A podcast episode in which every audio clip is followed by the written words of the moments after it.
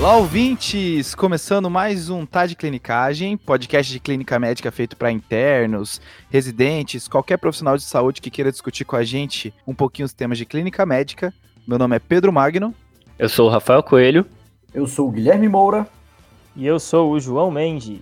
Aê, Olha, de volta. olha quem voltou. Depois de um longo e tenebroso inverno, né? Eu não sei nem gravar mais. O retorno, né? O retorno, rapaz. É, rapaz. É isso aí. Eu, rapaz, eu escutei o caso de Pancito, bicho. Doido pra participar, ó, cara. A gente sabia que queria, cara, participar. Pois é, aquele caso foi legal. Aí o Fred falou, não, vamos fazer logo antes do João Mendes voltar. É, Esse é o TDC, né? O Frederico e o Rafael armando coisas, né? É um contra o outro aqui. Mas eu ouvi também, eu tava de fora desse caso de Pancito. É, eu ouvi também, era um caso que eu queria participar, infelizmente não deu. E eu não sabia o desafio. Não sabia mesmo. Aprendi, aprendi com vocês. É, foi muito legal esse caso. Não, eu tava até falando com o Pedro, cara. Só tá fazendo live agora, né?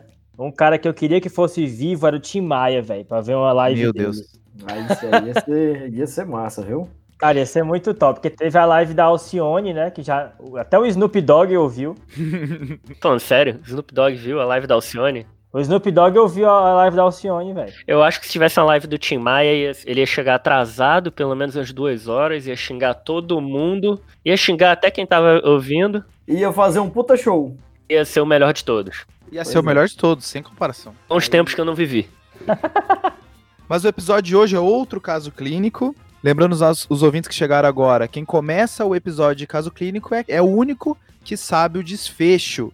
O que, que aconteceu com o paciente, qual é o diagnóstico no final. O que o Rafael, o João e o Guilherme sabem é que é uma dor torácica, que é o mesmo que vocês estão sabendo aí. Boa. Beleza? E aí a gente incentiva os nossos ouvintes a fazer o raciocínio junto com a gente, né? Toda vez que eu trouxer uma informação nova sobre o caso, de repente aperto pause ali do podcast e pensa, oh, putz, com isso eu pediria tal coisa, eu pediria outra. Ah, se eu tivesse ali dentro conversando com os guris, eu ia mencionar isso, que é legal de falar quando tem um caso desse. E aí a gente incentiva os nossos ouvintes a participar junto com a gente, né? A fazer o raciocínio junto com a gente, né? Boa.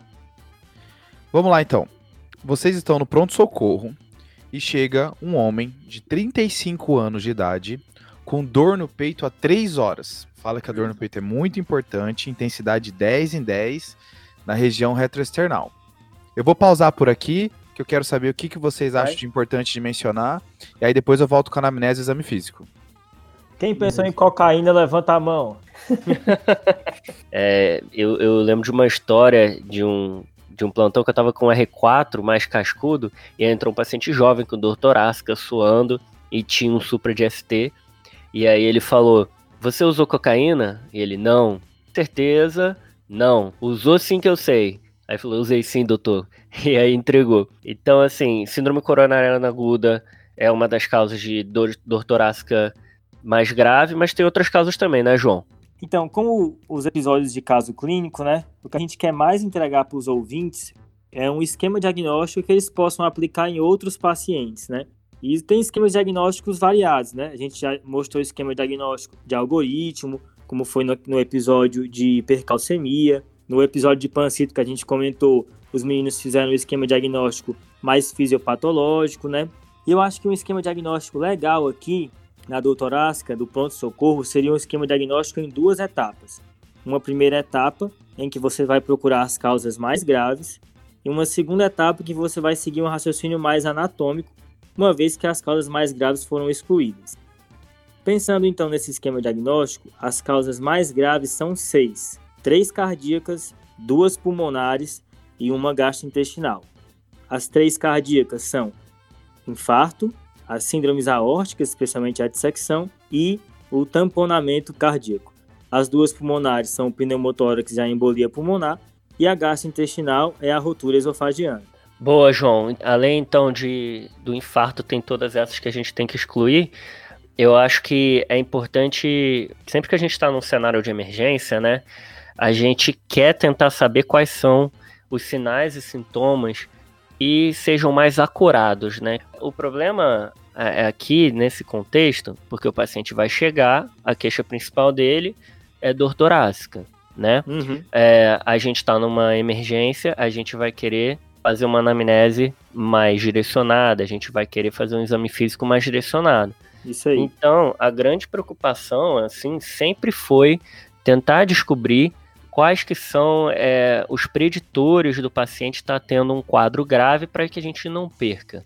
É, e esses achados, né, Rafa, de história e físico, vão nos ajudar a hierarquizar as hipóteses, né? Porque eu, no começo da faculdade, eu achava que gerar diagnóstico diferencial era só falar uma lista de causas para um problema. Sendo que hoje a lista de causas você consegue facinho no Google, né?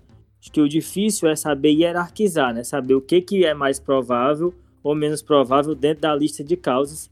E a anamnese do exame físico vai ajudar nessa parte. Agora, uma coisa que entra também na ponderação do que eu vou investigar primeiro é a gravidade das hipóteses, né? Às vezes uma hipótese nem é tão provável, mas ela é muito grave, aí ela sobe nas prioridades. É por isso que esse esquema diagnóstico bota essas seis causas primeiro. Isso, isso aí, João, é mais ou menos o que o Pedrão falou no episódio 35 de dispneia, que ele falou da pirâmide de dispneia, né? E lá em isso. cima da pirâmide tem ansiedade. Então, uhum. assim, não é, não é o que é uma causa super comum, mas não é o que a gente vai ver primeiro no pronto-socorro, porque a gente tem que excluir as causas mais graves. Acho que é mais ou menos isso que você está falando, né? Exato. Às vezes a gente quer olhar para o paciente e dizer exatamente o que ele tem. Mas na doutorasca é melhor você respeitar isso e excluindo essas coisas, nem que você demore mais a chegar no diagnóstico, mas garantindo que as causas mais graves foram procuradas primeiro. Exatamente, João. Um detalhe interessante também é que muitos hospitais, já em protocolos de dor torácica, quem está triando, se a queixa do paciente de entrada é dor torácica, a pessoa já está autorizada a rodar um eletrocardiograma, tá certo? Boa. Porque muitas vezes o eletrocardiograma ele traz uma informação que é primordial. O paciente vai chegar para você, aí você vai começar a perguntar a anamnese dele. Mas se o, a, a pessoa já chega para você com eletrocardiograma e você vê uma alteração, por exemplo, sugestiva de isquemia, acabou entendeu? Ali você já direciona totalmente o seu raciocínio clínico para uma síndrome coronariana aguda ou é, uma pericardite, tem vários diagnósticos que o eletrocardiograma nos faz pensar. Então é um exame primordial, é, é uma das situações médicas que o exame complementar ele tem que vir junto com a anamnese exame físico. Pois é, né, Gui? Essa história do eletro acaba acontecendo aquelas histórias que a gente já ouviu, do cara que chegou com dor no pé fez um eletro tava suprado, né? Mas, assim, é, eu acho que o paciente chegou para você, né? Você vai ter que avaliar os fatores de risco, é, você vai ter que fazer uma anamnese da dor especificamente e fazer o exame físico nele. Beleza. A maior parte dos pacientes vão ter um eletro, né? Por que isso? Se a gente está considerando aqui que a gente tem que excluir as causas mais graves, e aí vamos pensar na causa mais grave, que é a mais importante aqui, que é a síndrome coronariana aguda. Tem um estudo do JAMA de revisão daquela série lá de Rational Clinical Examination que a gente sempre fala, é de 2015 esse trabalho, hum. que ele tentou encontrar qual era a acurácia, né, de cada preditor do exame físico, de fator de risco, etc. O que esse artigo resume pra gente é que não existe um achado que vai fazer a gente excluir um infarto, tá?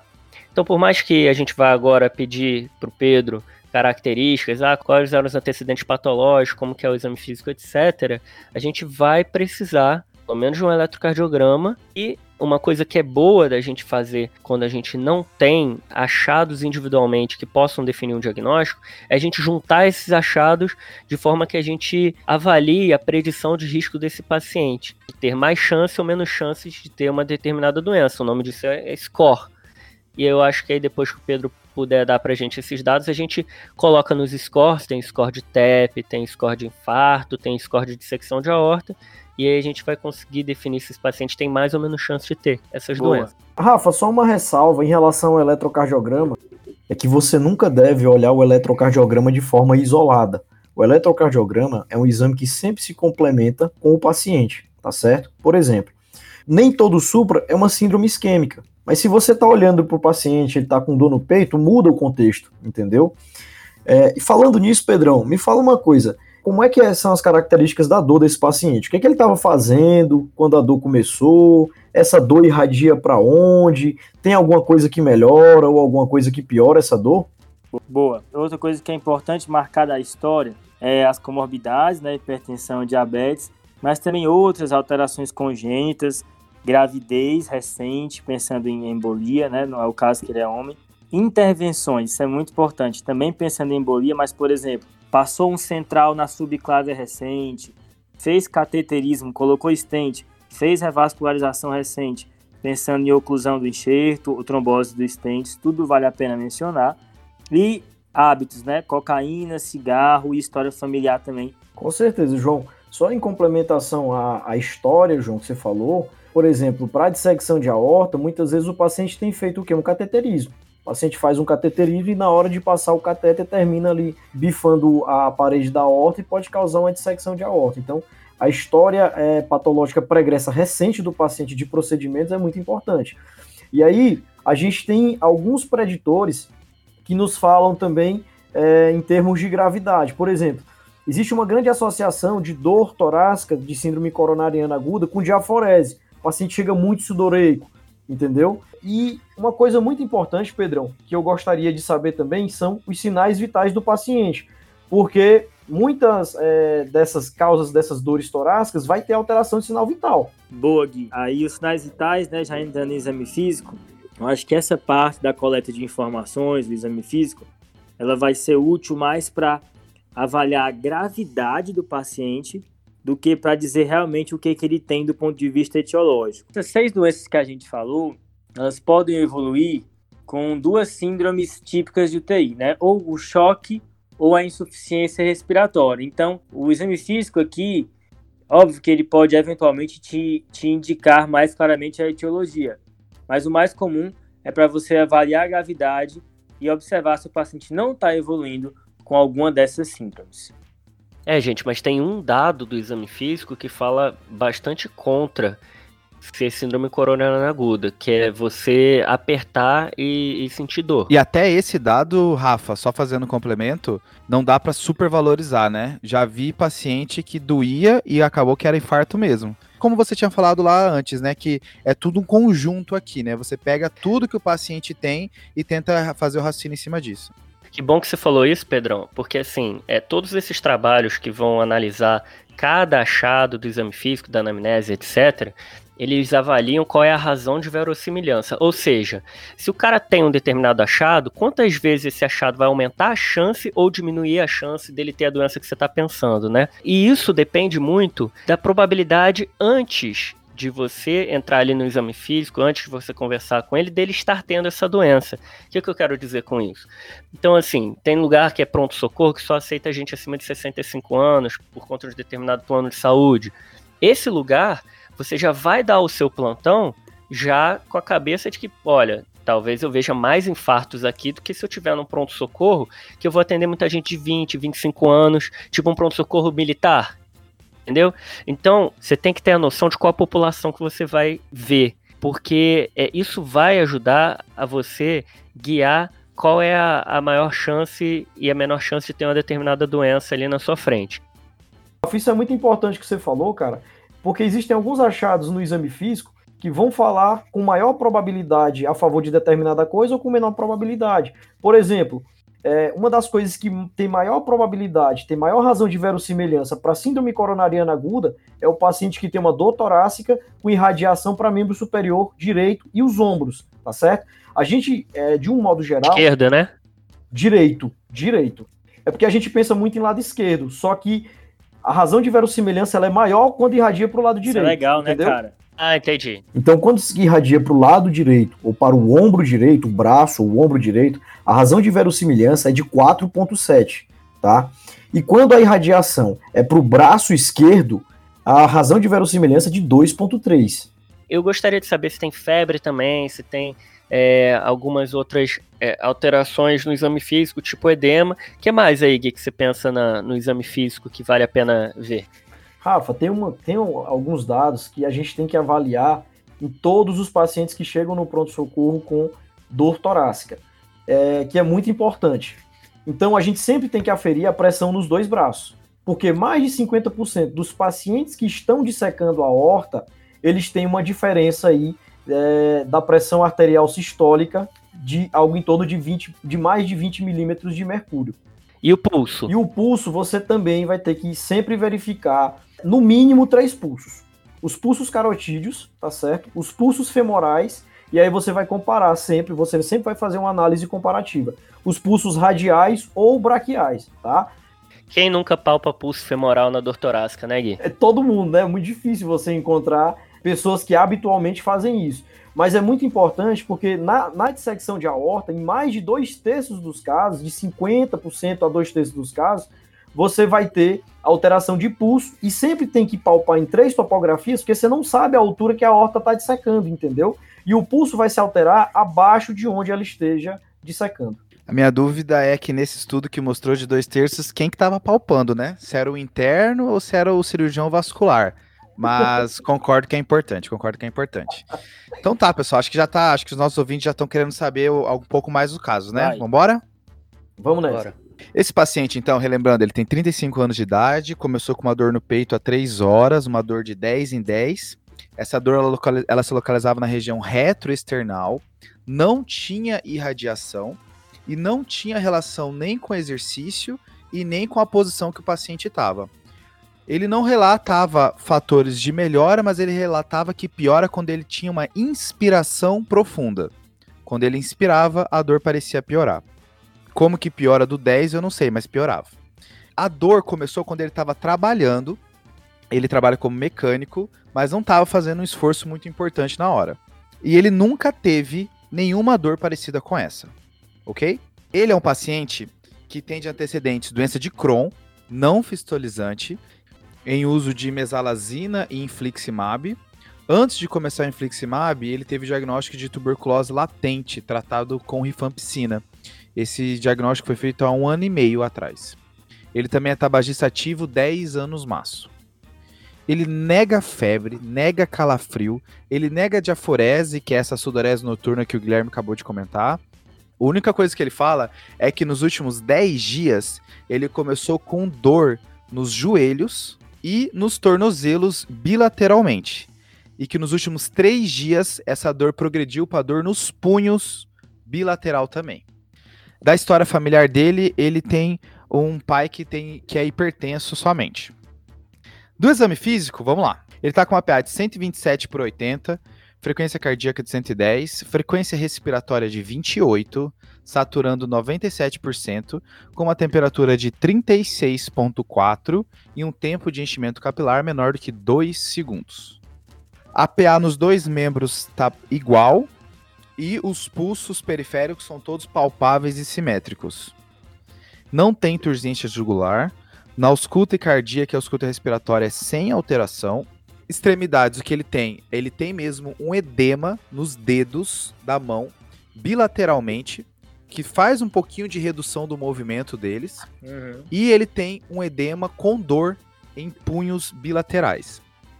Ele também tem dor no joelho, a, a, a, movimentação passiva, mas sem edema, e dor nos tornozelos bilateralmente simétricos. O, o Eletro teve um problema na caneta, aí o pessoal foi lá buscar uma caneta nova. Já já eu entrego o Eletro pra vocês. Vai estourar aquela meta de Eletro em até 10 minutos? Infelizmente vai. Infelizmente vai. Tá bom. Então, assim, Pedrão, com as características da dor e esse exame físico que você nos passa, o que é que acontece?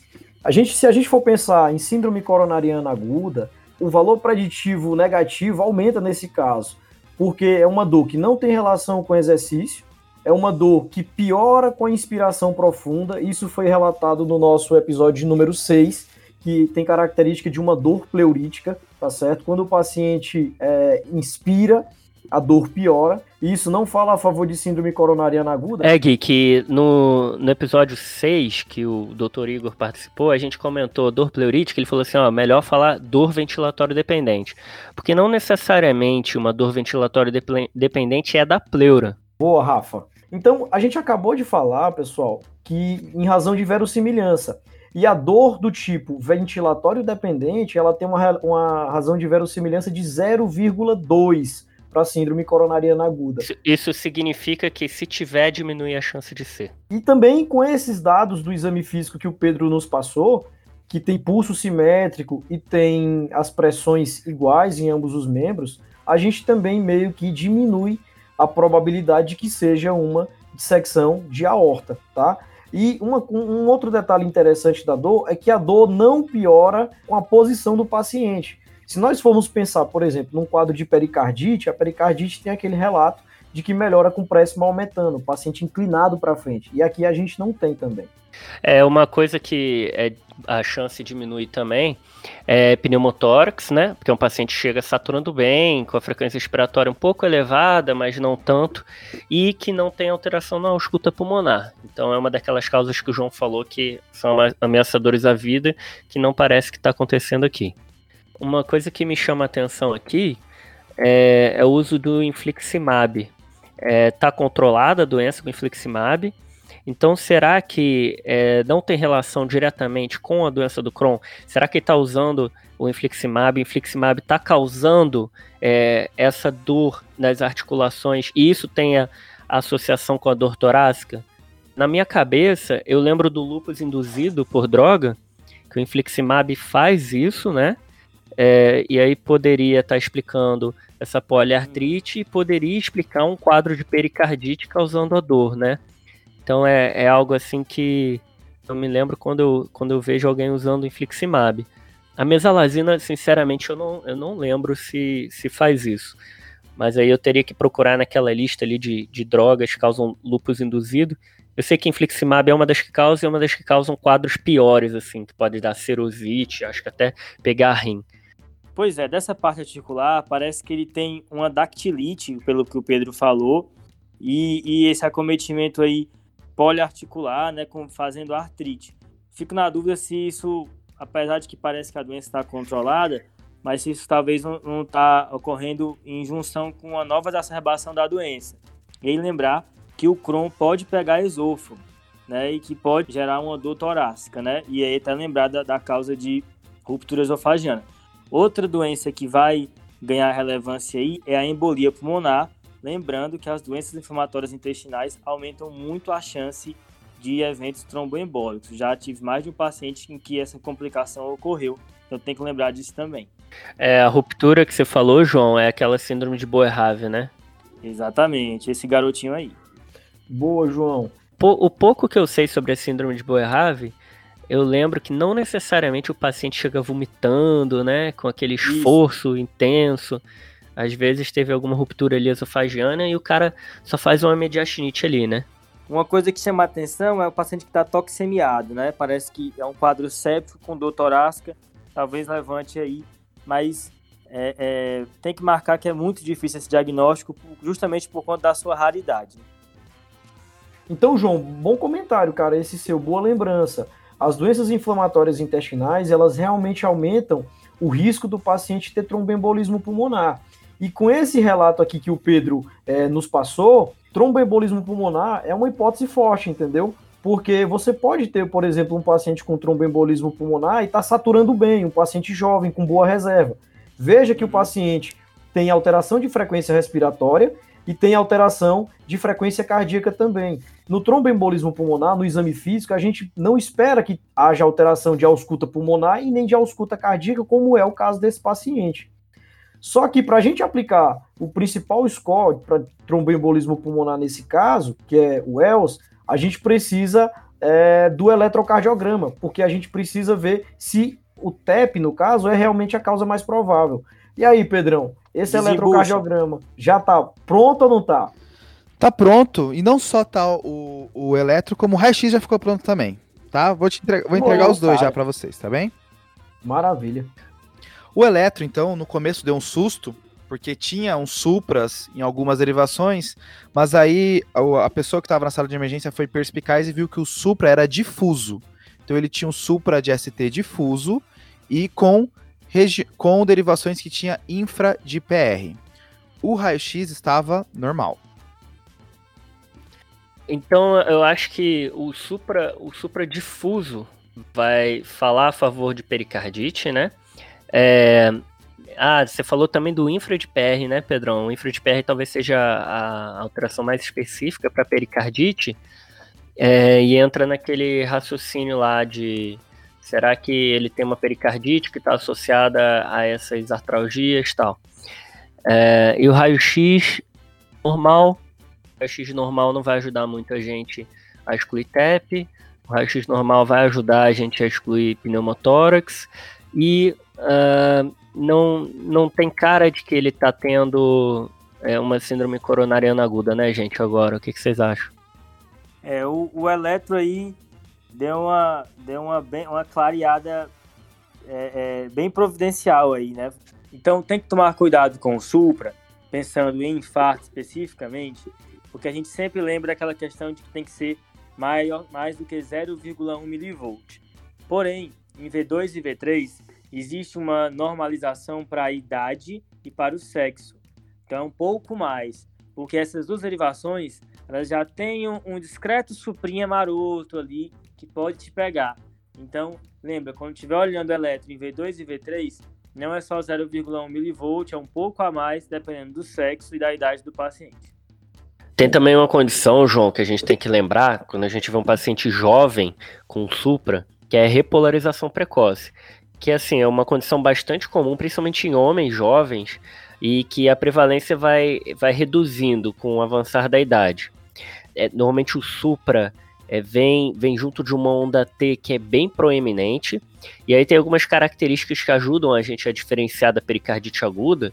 É, a morfologia do supra não ajuda muito, porque os dois são côncavos, tá? E quando tem alteração de PR, fala muito a favor de ser pericardite. A onda T também costuma ser bem mais proeminente na repolarização e uma amplitude mais baixa na, na pericardite. E tem um negócio que é chamado de Aí eu vou ter que abrir o meu Evernote, que eu tenho umas anotações, porque não tem de cabeça, mas é uma relação entre a elevação do ST e a amplitude da onda T.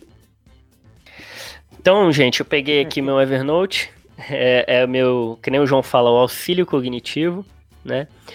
Então, uma relação entre a elevação do ST sobre a amplitude da onda T maior ou igual a 0,25 é, em V6, isso vai te fazer a favor, vai te falar a favor de pericardite aguda. E que se for menor que 0,25, ou seja, um quarto, vai falar a favor de repolarização precoce. O que eu estou falando é o seguinte: a onda T na repolarização precoce vai ser maior do que um quarto da, do ST. Resumindo, né? Maravilha, Rafa. Só para complementar um pouco em relação a essa questão de supra, quando a gente fala em supra de ST, pessoal, a gente pensa muito em síndrome coronariana aguda. Toda vez que você tem um supra de ST que você desconfia que é síndrome coronariana aguda, uma coisa que te ajuda muito, olha a imagem em espelho, tá certo? Se na parede diametralmente oposta daquele supra tiver infras, você praticamente tem o diagnóstico de síndrome coronariana aguda, tá certo? É, e lembrar também, pessoal, que nem tudo que é supra é síndrome coronariana aguda. Tem várias outras coisas que podem causar. Pericardite Boa. é uma delas, tá? Repolarização precoce, como o Rafa falou. Nos pacientes que têm bloqueio de ramo, pessoal, bloqueio de ramo esquerdo ou bloqueio de ramo direito, a gente perde totalmente a avaliação do segmento ST, tá certo? Então a gente não pode fazer avaliação é, de supra ou de infra de ST no paciente que já tem bloqueio de ramo prévio, tá bom? Uma outra coisa que causa é, síndrome, é, no caso supra de, de, de, segmento ST, é ritmo de marca-passo e síndrome de Brugada, tá bom? Então tá, o Rafa já fez toda a sua ciência com eletro aí. Quero saber o que, que vocês querem pedir de exame de sangue para esse paciente. Olha, acho que uma troponina entra, porque é uma dor torácica. Hemograminha, né, maroto, até para ver a atividade do Crohn e tudo mais.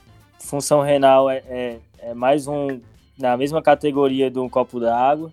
Esses, esses aí acho que vão entrar mais fácil.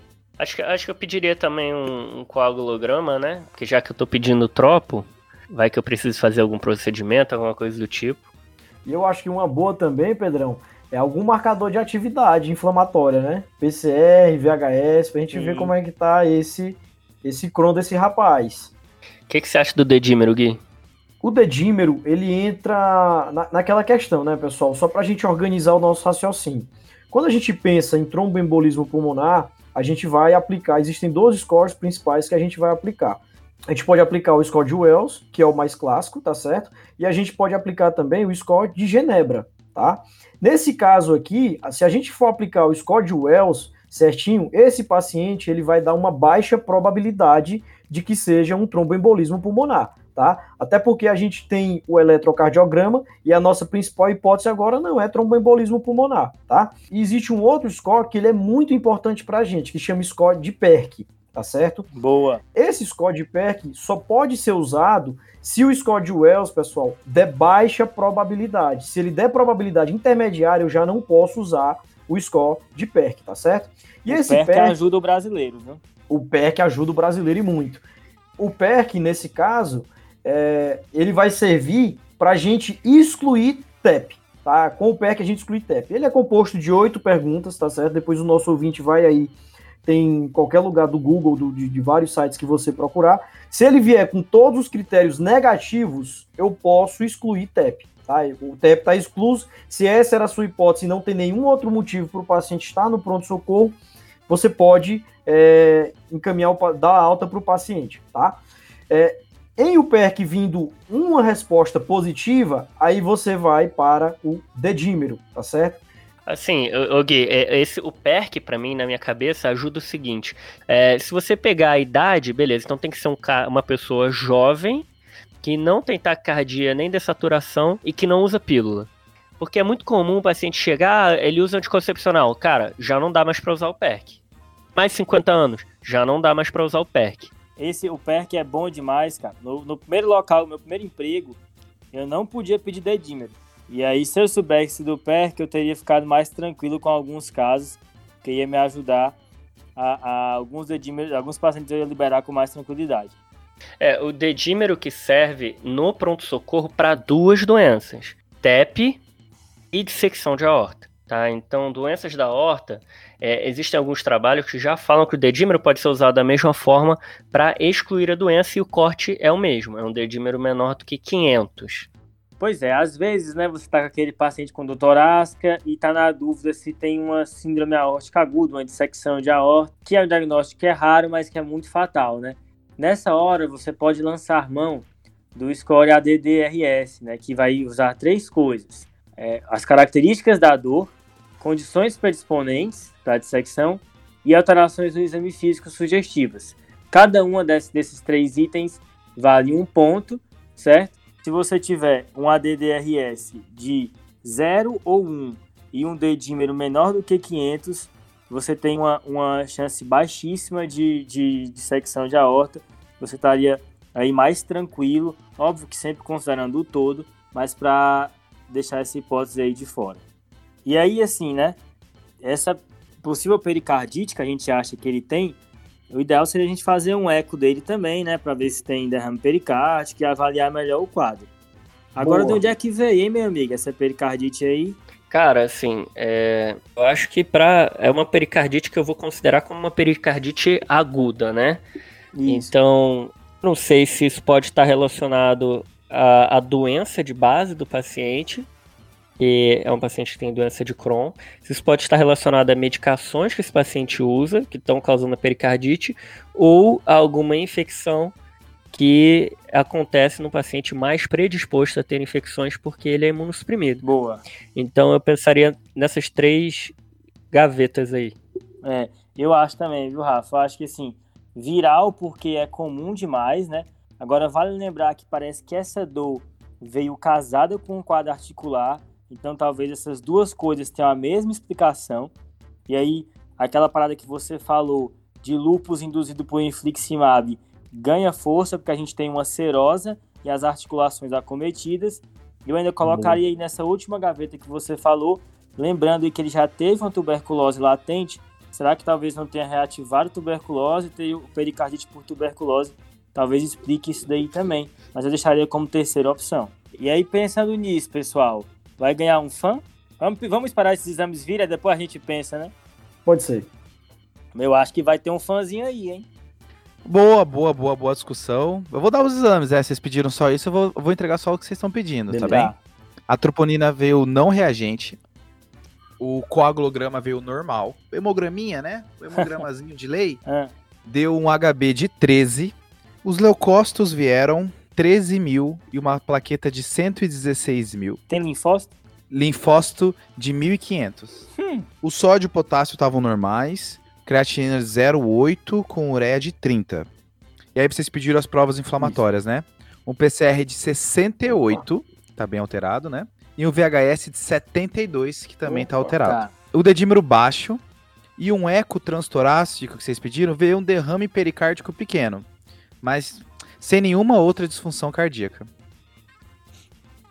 Bom, gente, então acho que aqui ficou claro que a gente está diante de uma doença inflamatória aguda, começou agudamente, VHS, PCR aumentado, tudo indica que é do pericárdio, né? Então, eletrocardiograma sugestivo, não tem miopericardite, porque não tem aumento de troponina, e agora Exato. tem que procurar a causa aí dessa, dessa pericardite. Exato. Tem uns critérios, né, para pericardite. Do- Dos quatro, você tem que ter dois. Os quatro seriam dor típica, o atrito pericárdico, alteração no eletro e uma efusão pericárdica nova, né? Ele tem três, né? Ele tem o eletro, a efusão vista no eco e tem a dor típica, né? Eu agora vindo desses exames, juntando um quadro articular, né, inflamatório com essa dactilite, a pericardite, ele tomando esse infliximab aí, eu acho que vai vir um fã aí pra nós, hein? Perfeito, João. E uma outra coisa que a gente tem que levar em consideração também é o fator infeccioso, né? É um paciente imunossuprimido. A pericardite pode ser só da doença inflamatória intestinal, mas eu posso jurar de pé junto que não tem nada, inflam... não tem- que não tem nada infeccioso nesse caso. Dá pra puncionar isso aí, porque é pequeno esse derrame, né? Mas É. se, fosse, se fosse maior, você puncionaria, João? Cara, as principais hipóteses não são neoplásicas nem, nem infecciosas, né? A- vem com esse quadro articular que a gente já mencionou. Eu procuraria mais a hipótese de alguma doença autoimune. Acho que uma urina 1, procurando mais evidência, eu acho que vale a pena no caso dele. O raio-x veio sem derrame pleural, né?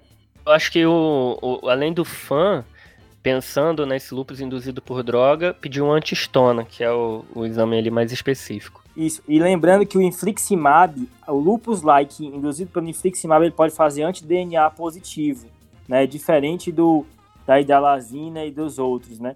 E eu acho que vale a pena os anticorpos do lupus, né? Procurar também aí com os os outros anticorpos de é, anticorpo antifosfolipídio. Eu lembrava disso, né? Que o, o lupus por infliximab é um lupus induzido grave, né? Que pode pegar rim, pode pegar serosa. Eu não Isso. lembrava disso que você falou, João. Legal que você lembrou de, do anti-DNA positivo, eu não me lembrava disso, não. Eu acho que você falou dos complementos também, João? Complemento C3, C4. Boa, esqueci do complemento. Complemento vale a pena também. Você complementou minha informação. Então, Pedrão, uma outra coisa que eu queria te perguntar em relação às mucosas e fâneros desse paciente, como é que tá o cabelo dele? Ele tem alguma mancha na pele? Tá perdendo cabelo? Fala Cê- como é que tá Você quer revisitar o exame físico, então, né? isso. Isso é Boa. legal, né, Gui? Porque assim, quando você olha o exame físico com outras hipóteses, qualquer informação, com outras hipóteses na cabeça, você consegue discernir melhor, você vê coisas que você não tinha visto antes, né? Ah, com certeza. O nosso diagnóstico clínico, ele parte muito desse vai e vem, né? A gente tem que muitas vezes, às vezes, revisar muito a história do paciente. Boa. Então tá, pessoal. É, revisitando o exame físico, ele não tem, ele não tem nenhum rastro cutâneo, não tem nenhuma úlcera é, é, oral, não tem petequia, não tem alteração de fânero nenhum, tá? Dos exames que vocês pediram, Hum, veio com fan reagente, 1 para 640, com antistona reagente. olha ela aí, hein? Ele também veio com complemento reduzido. E vocês não pediram, mas o pessoal também pediu uma sorologia que veio tudo não reagente. É, Alguém devia ter falado isso, né? Porque não sabe o que falar no caso, mete sorologia aí que dá certo, né? E com isso, pessoal, a gente fecha para ele um quadro de lupus induzido por anti-TNF, certo? Olha só, hein, velho? Rafael mandou bem aí, hein? É, que é uma, é uma categoria dentro dos lupus induzidos por droga. Como vocês mencionaram, ele é, uma, ele é um pouquinho diferente do que a gente vê habitualmente daquele lupus induzido por droga, né? Que aí o, o principal causador vai ser a hidralazina, mas tem várias outras coisas que pode fazer, Bactrim, metildopa, tudo isso pode fazer lupus induzido por droga, mas os mais comuns mesmo é a hidralazina e alguns outros que a gente não utiliza tanto na prática, né? Uhum. Mas o lupus induzido por os anti-TNFs, né, o Eternesept, Infliximab, Adalimumab, ele é um pouquinho diferente porque ele não gosta tanto da antistona, ele gosta mais do anti-DNA, então é mais comum ter o anti-DNA. Eles têm mais raste cutâneo do que os outros. Eles têm também o complemento reduzido em maior número de vezes e a plaqueta reduzida em maior número de vezes, tá? Então existem essas ressalvazinhas. É, sabe, sabe quem me ensinou sobre o lupus induzido por infliximab? Hum. Doutor Pedro Magno. Ele que me ensinou isso, eu não sabia não. Foi ano passado. Existe um estudo com 125 pacientes com Crohn que começaram a usar infliximab. Todos eles eram fã negativo antes de começar e depois 56% positivaram fã. Nossa. É, não necessariamente esse fã positivo manif faz manifestação clínica, né? Dos 125, só dois fizeram, é, acabaram abrindo um quadro de lupus induzido por droga. Mas é importante ter essa ressalva, né? Lembrar que os anti-TNFs também podem manifestar outras doenças autoimunes, né? Pode fazer anemia hemolítica, pode fazer vasculite. Então, sempre quando tem esses remédios na jogada, é importante ficar esperto. Como é que tava o rim dele? A urina 1 veio normal? Verdade, João. A urina 1 não, a urina 1 estava alterada. Ele tinha uma proteinúriazinha de 100 miligramas por, por, por grama, Uhum. com umas hemácias também, mas que não foi relatado se tinha dismorfismo ou não, tá? Boa. Uma outra coisa dos exames é que ele estava com o PCR e o VHS elevado, né? No lupus, esses exames eles nos ajudam a tentar diferenciar o que, que é a atividade do lupus e o que não é, né? Geralmente, quando a atividade do lupus, o VHS aumenta, mas o PCR não acompanha. Só que na serosite, nos quadros de serosite, que é o caso desse paciente, né? Uma pericardite, o PCR pode subir junto. Então, Uhum. essa, essa dica que a, que a gente usa de atividade do lupus não dá para utilizar quando tem serosite. É a famosa marotagem, né? Queria lembrar, Pedrão, dessas doenças esquisitas de, de medicações novas. Lembrar da- das terapias alvos usadas aí para câncer, nivolumab, né? Ipilimumab. Essas medicações dão miocardite e podem dar acometimento cardiovascular também. E eles também podem fazer lupus induzida por droga, sabia, Rafa? Então, mais um lupus induzido por, por droga que você me ensina. É o hobby dele. É ensinar lupus induzido por droga para o Brasil. Eu encontro as pessoas na rua que querem ensinar lupus induzido por droga. Exatamente. É, tá é viciado. Esse paciente, ele teve a droga suspensa e chegaram a iniciar corticoide para ele. E aí, depois da, da droga suspensa, os, os anticorpos negativaram, né? Então, existe esse padrão nesse paciente. Esse Boa. caso, pessoal, é, não foi um caso que eu vi na prática. Eu vi de um episódio do Clinical Problem Solvers. É um podcast que foi muita inspiração para o TDC no início do nosso projeto, né? Eles têm alguns casos bem interessantes também. Quem tem manejo da língua inglesa vale a pena acompanhar. E aí Uhum. fica até como uma homenagem aqui a eles esse episódio gravado aqui de Dor Torácica. Pois é, pessoal. E aí, agora que a gente já passou pelo episódio, né? A gente chegou a mencionar que era um esquema diagnóstico em duas partes. A primeira constando daquelas seis causas que têm que ser consideradas primeiro por conta da sua gravidade. E uma vez que você passa essa primeira etapa, você vai para uma segunda, que é de raciocínio anatômico, em que você vai pensar aí em causas cardíacas, que não foram esgotadas naquele começo. Em causas cardíacas, a gente ainda tem, por exemplo, a pericardite, que foi o diagnóstico do caso. Vai pensar em causas pulmonares, que podem dar dor torácica, que também ainda não foram consideradas, por exemplo, pneumonia. Mas também causas neurológicas, como pinçamento de nervo, causas osteomusculares, causas dermatológicas, como o herpes zoster, vão todas entrar nesse raciocínio é, anatômico, causas gastrointestinais também, com- como, por exemplo o cera gástrica, que pode se manifestar dessa maneira, agora nessa segunda etapa aí do esquema diagnóstico. Uma coisa que a gente vê muito trabalhando em pronto-socorro, muito mesmo, é aquele paciente que chega com uma crise de ansiedade, um paciente que chega com uma síndrome do pânico, alguma coisa desse tipo. Boa. E esse paciente, geralmente são pacientes jovens, tá? Que não tem muito fator de risco para doenças graves, só que esse diagnóstico é um diagnóstico de exclusão. Fechou, pessoal? Fechou. Muito bom o caso, hein? Bem, muito bom. Parabéns, Pedrão. Excelente. Vamos pro salves? Pô, gente, eu queria mandar um salve pra Laísa Noronha, agora é R1 aqui da, da Unifesp. Ela é da UFRN, diz que todo mundo ouve lá, que curte pra caramba, ela é fã também. E eu vou contar que a gente deu um plantão agora na segunda-feira. Sabe o que, que rolou nesse nosso plantão? A gente tinha na sala de emergência um transplantado renal com CAD, uma insuficiência hepática aguda que estava rejeitando o transplante, um cara que chegou com uma emergência hipertensiva e um potássio de 10. Aí tinha o choque séptico tradicional, né? Uma HDA lá, uma pneumonia. E aí chega pra gente uma parada por hipóxia de uma paciente que tinha um meduloblastoma e sangrou. Então, assim, foi, foi um, um plantão aí agitado, mas ela saiu super bem aí. Um abraço, Laís. Eu queria mandar um salve para Paula Adélia. Ela é dermatologista e mestre em epidemiologia. Ela é formada há 23 anos e ouve o nosso podcast. Pediu pra gente fazer um episódio de psoríase. Caraca, aí é um desafio, viu?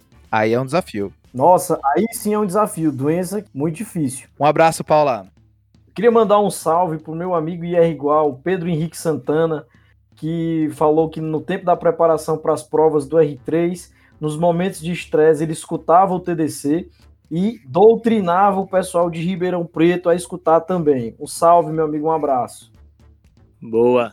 Rapaz, eu, como um bom ouvinte do TDC, hum. vi que teve desafio semana passada. Qual é a resposta, Pedrão? Tá, boa. O desafio da semana passada era: qual é a causa de pós-renal em que, em que ultrassom e atomo podem vir normais? Esse é essa é a parada. O paciente tem uma pós-renal, mas aí você não viu hidronefrose nem no ultrassom uhum. e nem na tomo, tá? O nosso ouvinte, Luciano Pires, mandou a resposta. É fibrose retoperitoneal. Às vezes o diagnóstico pode ser feito só na ressonância, né? Aí é complicado, é um diagnóstico difícil de fazer. Porra. E lembrando que existe associação com IgG4, né? É, mas é um diagnóstico difícil. É, IgG4 realmente associado, tem também aquela doença de Erder-Chester, que também pode fazer. Diagnóstico Eita. difícil, mas que de vez em quando, na raria, de vez em quando aparece. E tem desafio para a semana que vem, João? Pensando aqui, tentando puxar um desafio aqui na hora, seria o seguinte, para mesclar com o episódio. Que causa de dor torácica coronariana pode paradoxalmente piorar com a administração de nitrato.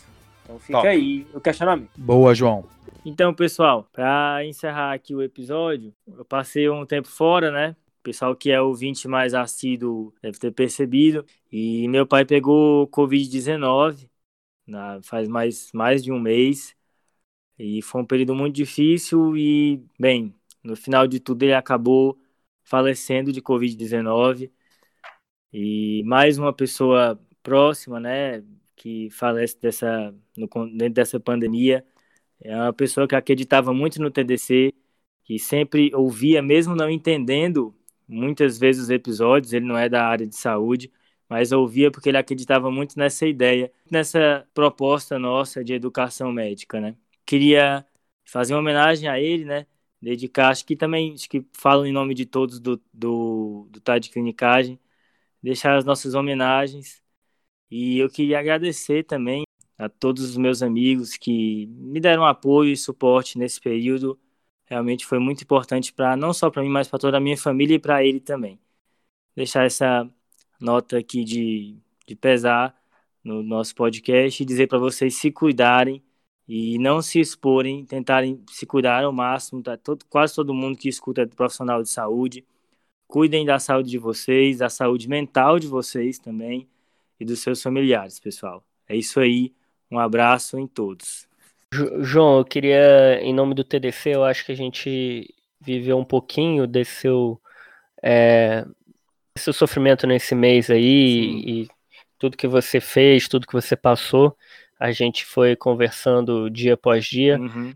Então a gente já falou do fundo do coração para você pessoalmente, mas eu queria deixar claro aí para todo mundo que está ouvindo quanto a gente admira você, é incrível capacidade de raciocínio diagnóstico e, e, não só isso, né? Um médico completo que se importa muito com os pacientes, é, que é um cara que, desde a relação é, com os pacientes, com os profissionais de saúde, com os alunos, até a capacidade diagnóstica e até capacidade cognitiva é incrível em todos os aspectos.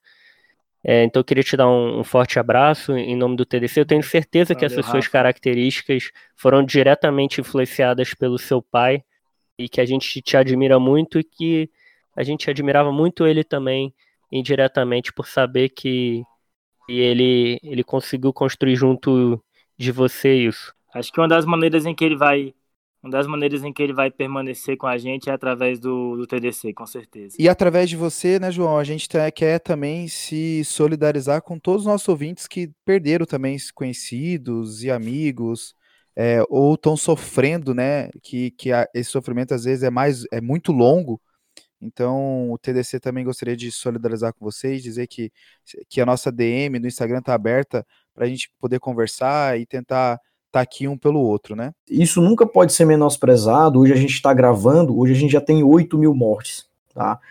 A gente, se a gente for colocar em porcentagem, é, isso dá um grande número, porque são mortes, é, são pessoas que estão morrendo numa velocidade muito grande, tá certo?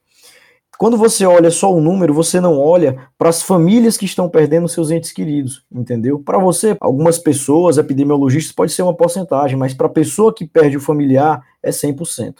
Valeu, pessoal. Até valeu, valeu. Boa semana, gente.